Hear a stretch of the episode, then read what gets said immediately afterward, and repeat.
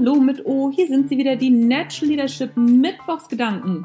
Mein Name ist Anja Niekerken und ich freue mich, dass du zuhörst.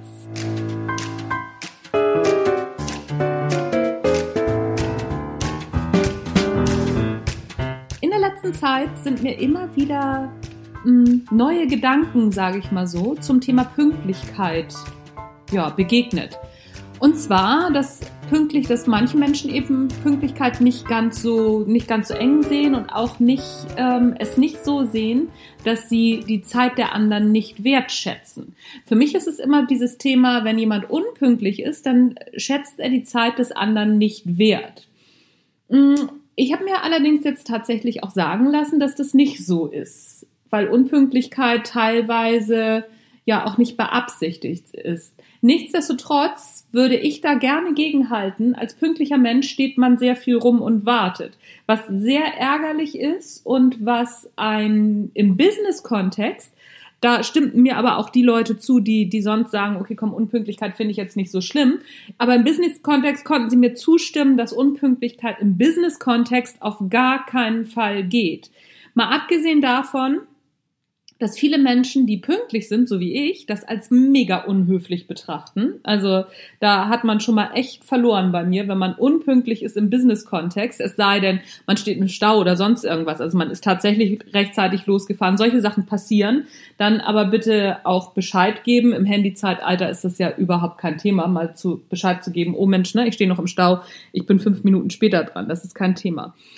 Ähm, worauf ich aber hinaus wollte, ist im Business-Kontext ist es natürlich auch so, dass Zeit in dem Moment auch Geld ist. Weil wenn ich mir überlege, zwei oder drei Leute kommen zu einem Meeting zu spät und da sitzen schon drei oder vier andere Leute und diese Zeit von allen ist nicht mh, mm, ja, vernünftig genutzt oder auch nicht gewinnbringend genutzt. Zumindest nicht die Zeit von denen, die gewartet haben, das kostet einfach Geld.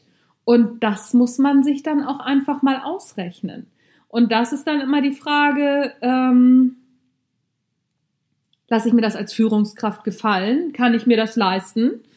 Und ich würde solche Dinge zum Beispiel als Führungskraft auch thematisieren. Ne? Also wenn Leute immer wieder zu spät kommen, wie viel Geld da verschwendet wird. Zumindest mal an Arbeit, bezahlter Arbeitszeit, die die anderen gewartet haben.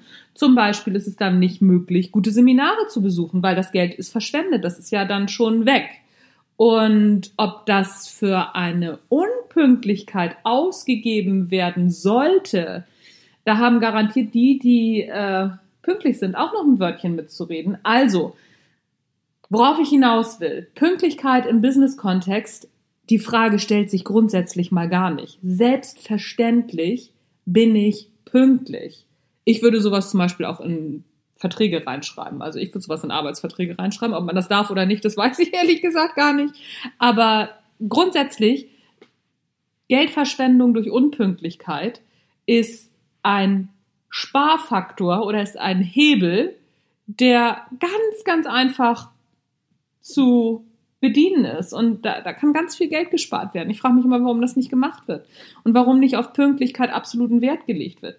Ich zum Beispiel für meinen Teil, wenn bei mir Menschen zu spät kommen oder ne, also wenn bei mir Leute zu spät kommen für, zu Meetings, die ich ansetze, ich mache die Tür zu, ich schließe sie von innen ab.